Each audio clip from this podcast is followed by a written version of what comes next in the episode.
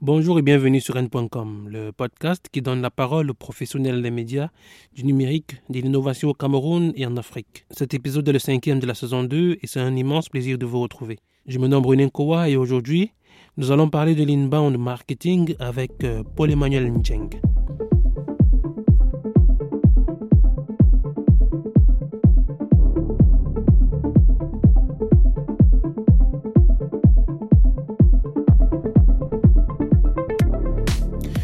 Emmanuel Njeng commence à s'intéresser à la création de contenu sur Internet en 2003 en faisant de la poésie. Il professionnalise sa pratique en devenant l'un des contributeurs du site Internet Blog Pas Cher qui développe des ressources pour les blogueurs. Par la suite, il découvre l'inbound marketing, en devient un spécialiste et traite largement de cette question sur son blog Inbound 361.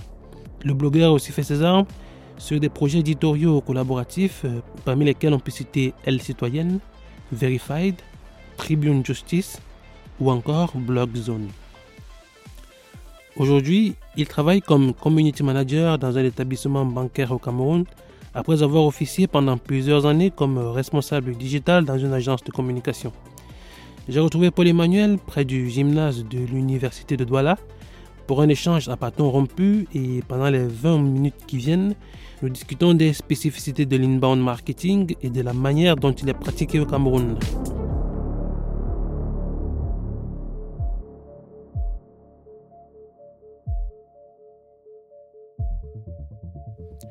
Avant de commencer, j'ai le plaisir de vous informer que le podcast N.com lance Podcast Hub, qui est une initiative d'initiation au podcasting. Avec le soutien de Cowork Africa, un hub technologique installé à Douala, nous allons nous retrouver chaque mois jusqu'à la fin de cette année pour écouter des podcasts, échanger avec leurs auteurs et apprendre à fabriquer des podcasts. La première session d'écoute se tient ce 27 juillet et l'accès est gratuit. Toutes les infos sont à retrouver sur mes réseaux sociaux perso et sur la page LinkedIn de votre podcast préféré.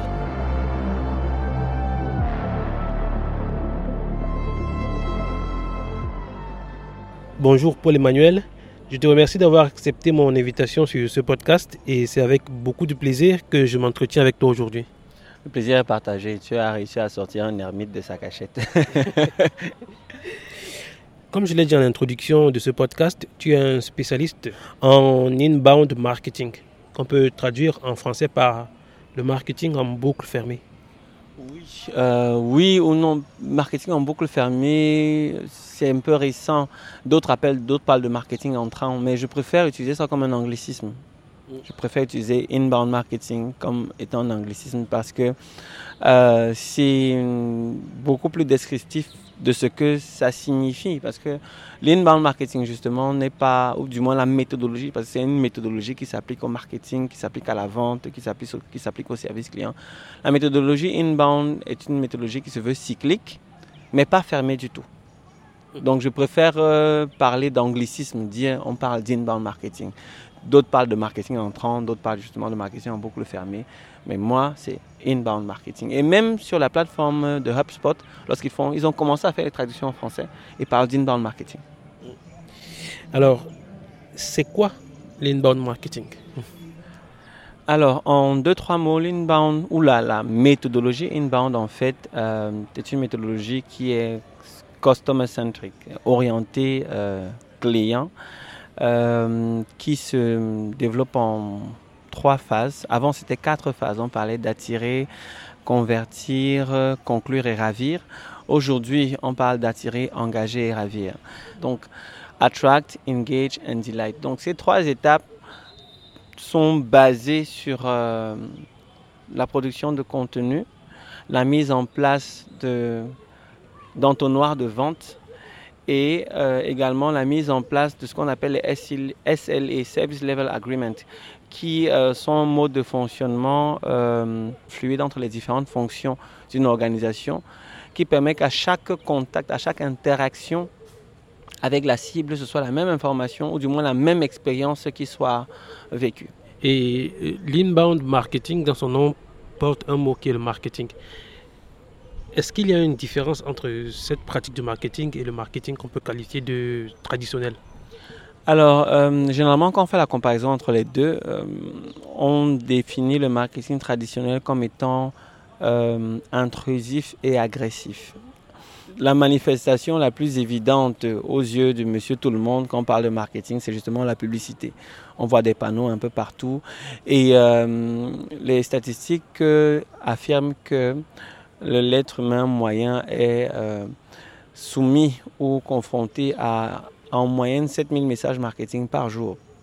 Ça passe de ce qu'on a sur nos vêtements, à, même aux marques de nos lunettes, euh, aux petites affichettes qu'on trouve sur des murs. je ne vais pas parler des grands panneaux d'affichage, ou même encore les fun tones qu'on entend lorsqu'on appelle des gens et tout. Donc la quantité de messages euh, est juste énorme. Et euh, c'est comme ça que l'individu lambda aperçoit le marketing de manière globale. C'est-à-dire que pour lui, euh, le résultat final, du moins ce qui est projeté à son visage au terme de la réflexion et de l'implémentation des tactiques marketing, c'est la publicité, c'est les événements d'activation, on fait souvent des promos, etc. Donc on a la publicité, on a la promotion, on a les activations terrain. Euh, c'est de manière globale, c'est intrusif. C'est-à-dire qu'un matin, tu te lèves, tu te rends compte qu'il y a un événement qu'on organise dans ton quartier, et puis bon, ça t'intéresse, tu vas regarder, machin. Euh, L'inbound marketing ne se veut pas intrusif.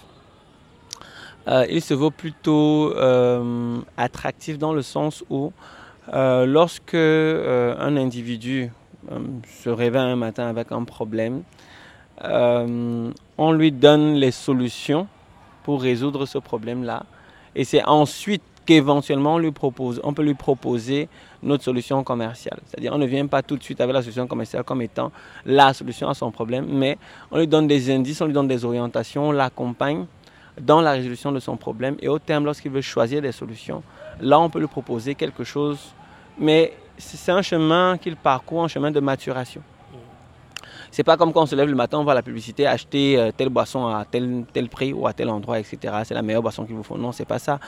C'est euh, lorsqu'on c'est accompagné en fait la cible dans euh, l'évolution, dans son parcours naturel, les résolutions de, problèmes. On parle souvent du parcours client. ou du voyage de l'acheteur. Moi, je préfère appeler ça comme ça, comme on dit en anglais, buyer's journey. J'aime bien les thèmes anglo-saxons parce qu'ils sont beaucoup plus précis.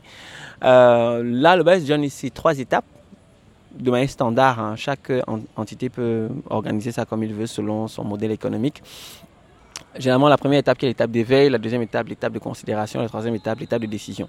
Donc justement, à l'étape d'éveil, on constate qu'on a un problème. L'étape de considération, on essaie de euh, lister l'ensemble des solutions qui pourraient nous aider à résoudre ce problème. Et l'étape de décision, justement, c'est l'étape du choix. Donc pendant chacune de ces étapes, il y a des contenus spécifiques qu'on devrait produire justement pour permettre à la cible d'évoluer d'une étape à l'autre de manière très naturelle, sans qu'il ne se sente forcé forcément d'aller vers une autre solution. Mais ce qui est bien, c'est que lorsque quelqu'un se rend compte que vous l'accompagnez de manière régulière, lorsqu'il teste ce que vous lui proposez, il se rend compte que ça marche, c'est naturellement qu'il revient vers vous lorsqu'il a un problème costaud et puis qu'il est naturellement prêt à payer parce que vous aurez le temps de développer la relation de confiance à travers les contenus que vous allez lui offrir euh, gratuitement. Et derrière, bah, écoute, il devient naturellement un promoteur. Donc voilà un peu. On va terminer cette première partie de cet entretien, Paul-Emmanuel, avec une question. Est-ce que le l'inbound marketing a des principes? Si oui, euh, quels sont-ils?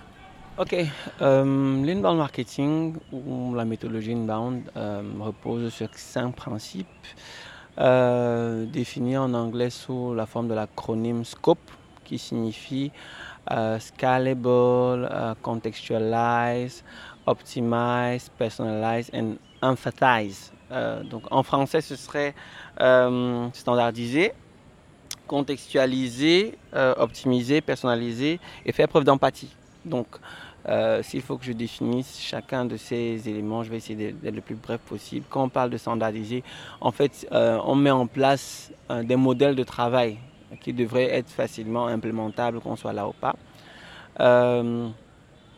contextualize. Le contexte est indissociable de la méthodologie inbound parce que euh, pour qu'un contenu soit efficace, il faut qu'il euh, corresponde au contexte local C'est pour ça que euh, la méthodologie inbound peut être extrêmement pratique justement parce que on ne va pas utiliser les mêmes méthodes de l'Occident ici, mais elles sont efficaces si on réussit justement le défi de, la contextualisation. Ensuite, l'optimisation, bien évidemment, euh, au fur et à mesure qu'on évolue, il est important de revoir ses process en fonction de ce qui marche et de ce qui ne marche pas. On optimise. Euh, personnalisation, c'est naturel. Il y a euh, dans la pratique qu'on appelle les buyer personas, qui sont une représentation semi-fictive de, la cible idéale.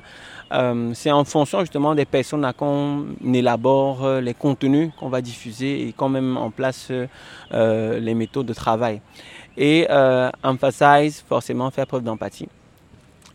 moi, je dirais même que c'est peut-être le premier principe de l'inbound marketing parce que si on ne fait pas preuve d'empathie, on ne peut pas euh, manifester la générosité qui est indissociable de la méthode parce que euh, il faut donner, donner, donner et encore donner. Donc c'est scope, euh, standardize, contextualize, optimize, personalize and empathize. Voilà.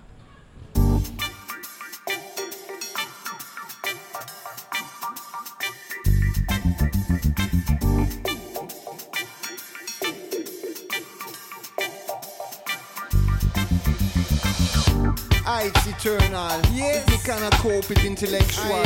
Cannot cope it spiritual. Sound. Say me have to cope it lyrical. To get international, Ce podcast vous est proposé par www.goa.com. In the darkest corners of the Babylon system, some shitty, shitty rats them have been hiding. They're coming out to light, strong man is marching. Democracy, we have to fight for it. Around the globe, we do see forces rising who do a problem with democracy. Modern time for them to complicate it. They want the system how it used to be. They want the poor to be poor. Nous sommes toujours avec Paul-Emmanuel Njeng qui nous édifie sur l'inbound marketing. Et en t'écoutant, Paul-Emmanuel, on en déduit que cette forme de marketing est une émanation de l'Internet ou plus précisément des réseaux sociaux Est-ce qu'on se trompe en pensant cela?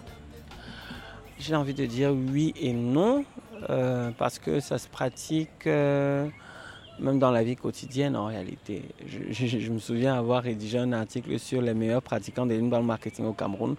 Ce n'est certainement pas ce à qui on pense. Euh, pour aller plus loin dans l'exemple, je parlais dans mon propos, dans cet article, des vendeurs qu'on retrouve souvent dans les bus qui, euh, lorsqu'ils veulent euh, faire en sorte que les gens achètent leurs produits, commencent par leur offrir des solutions aux problèmes qu'ils rencontrent au quotidien. Ça peut être des problèmes de nutrition, ça peut être des problèmes de perte de poids et tout. Et ils donnent des solutions naturelles. On va dire, prenez quatre citrons, mettez dans de l'eau chaude, faites ceci, faites cela. Et on se rend compte que ça marche. Et ils attirent tellement l'attention grâce au contenu ou grâce à ces conseils qu'ils offrent gratuitement que derrière, lorsqu'ils présentent ce qu'ils ont comme produit, les gens achètent naturellement. Donc, j'ai envie de dire oui et non. Mais euh, lorsqu'on parle de, parle de l'origine même de la pratique qui est américaine à la base, effectivement, l'inbound marketing est dans un contexte où l'Internet fait partie du quotidien euh, de l'individu moyen. Je ne vais pas parler du taux de pénétration d'Internet aux États-Unis, mais euh, la pratique locale aux États-Unis repose effectivement beaucoup sur Internet, sur euh, la téléphonie. Euh, donc, euh, je n'ai pas envie de parler des réseaux sociaux même. Hein, donc, je mets totalement les réseaux sociaux de côté par rapport à, l'émanation de l'inbound marketing. Mais effectivement, l'inbound marketing est dans un contexte où Internet fait partie du quotidien dans tout ce qu'on fait. Donc, ça veut dire que si on te comprend bien, on peut complètement pratiquer l'inbound marketing, mais sans utiliser ni Internet ni les réseaux sociaux. Bah, écoute, totalement. À partir du moment où on a la méthode, parce qu'il faut comprendre qu'il s'agit d'une méthodologie à la base qui est appliquée au marketing, la méthodologie inbound, qui repose sur trois principes, attirer, engager et ravir. Maintenant, euh, si je n'ai pas accès à Internet, et nous sommes dans un contexte effectivement où on va dire quoi, 30% de taux de pénétration d'Internet au Cameroun, et même 30% de taux de pénétration d'Internet au Cameroun, c'est beaucoup moins d'utilisateurs actifs. Hein. Donc, euh, euh, si on est dans un contexte comme celui-ci, ce qu'il faut faire, si je dis que j'applique l'inbound marketing ou la, méthodologie inbound à mon marketing de terrain, ce que je fais, c'est quoi? Je vais justement dans un endroit où, disons, dans une, j'organise un atelier. où j'offre gratuitement des trucs et astuces pour euh, faire ci ou faire ça, pour se déployer même sur Internet. Disons que c'est mon, mon dada ça. Donc j'organise un atelier où je réunis des professionnels qui parlent de comment écrire, euh, comment euh, organiser des plans, créer des plans de publication, comment élaborer une stratégie globale pour se déployer, que ce soit sur le terrain ou sur Internet. Je donne ça gratuitement. Derrière, lorsque la cible aura envie, après j'ai mes formulaires que je dispatche là, les gens remplissent avec, euh, ils mettent leurs impressions.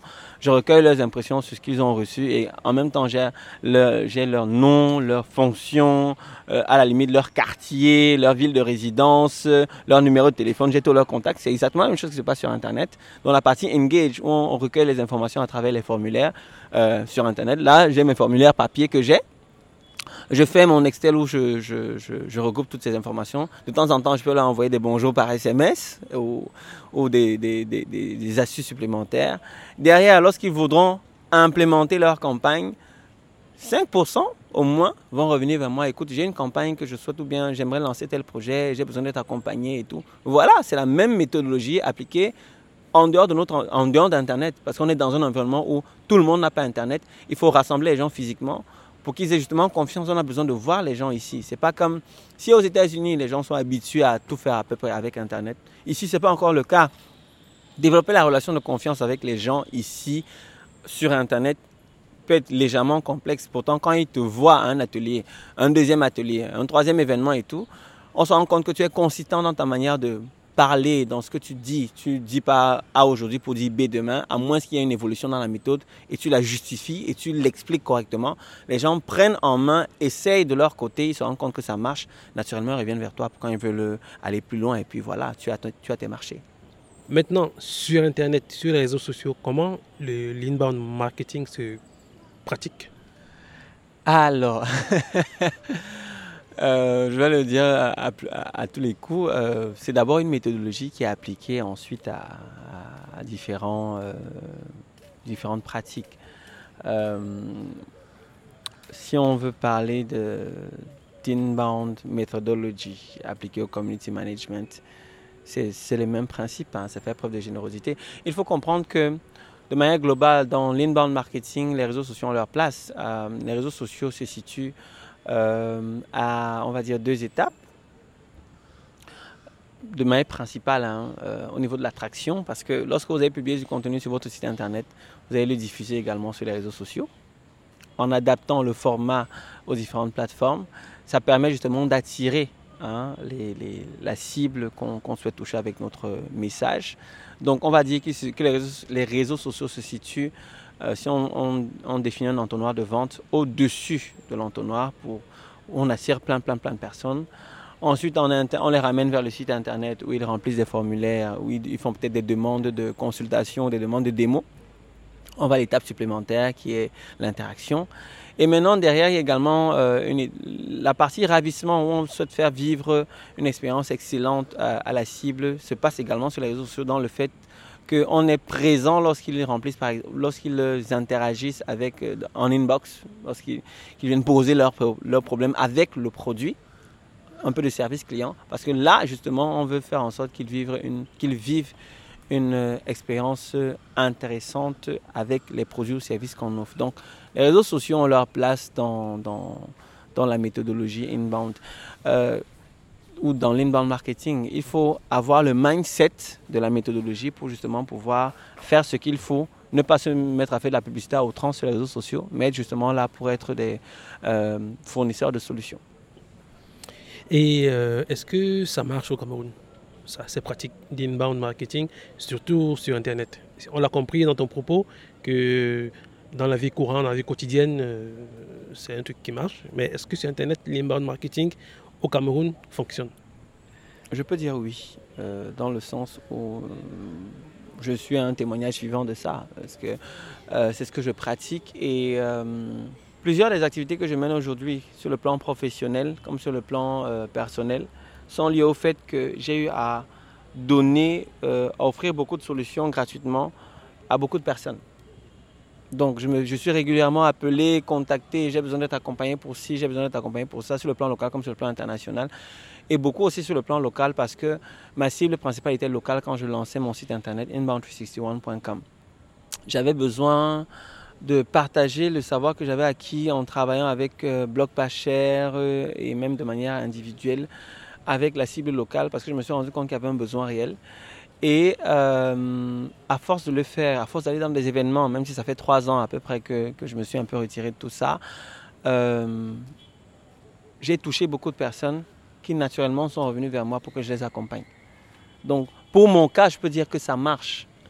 Maintenant, si les entreprises locales euh, l'implémentent, euh, je vais dire que c'est un peu mitigé parce que les décideurs, euh, je ne parle pas de, mon institution, mais quand j'étais en agence, j'ai touché beaucoup d'institutions. Dieu merci, aujourd'hui, j'ai plus ou moins la main mise sur ce que je dois faire et on écoute mes recommandations, on me donne la latitude de les implémenter. Tant que derrière, j'évalue bien et que je, fais de bons comptes rendus et que ce qui marche, je le dis, ce qui ne marche pas, je le dis. Euh, de manière globale, les entreprises locales sont des commerçants. Ils veulent vendre. Si on se rend compte qu'il y a une tendance actuelle, euh, on va vers la tendance parce qu'il faut vendre. Si on se rend compte qu'il y a une expression qui marche en ce moment, on l'utilise dans nos, dans nos communications pour vendre. Donc, de manière globale, les gros annonceurs ne, le font pas vraiment. Et je trouve que c'est un peu abrutissant parce que sur le long terme, elles seront obligées de courir derrière les tendances à chaque fois. Je trouve que c'est éreintant. Paul Emmanuel, on est arrivé au bout de cet entretien.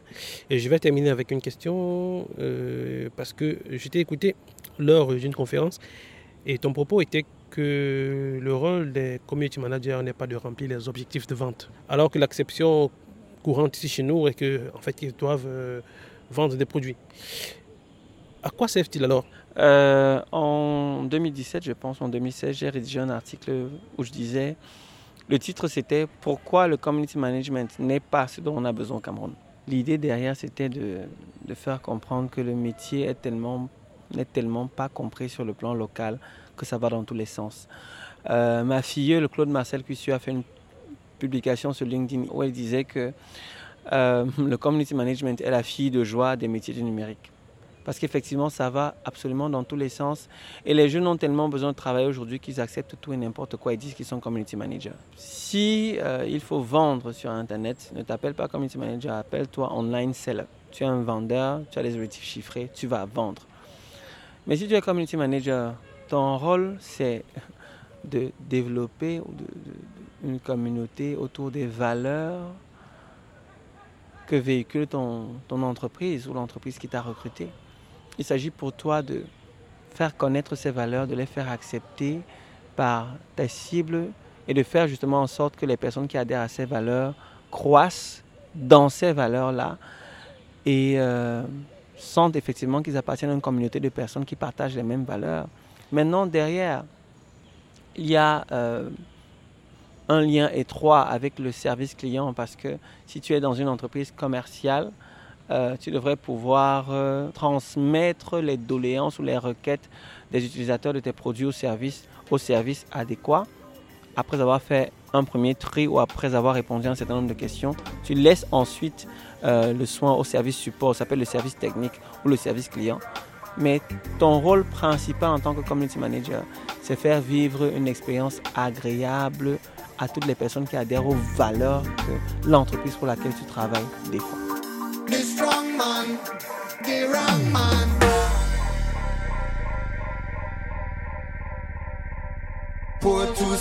Poor.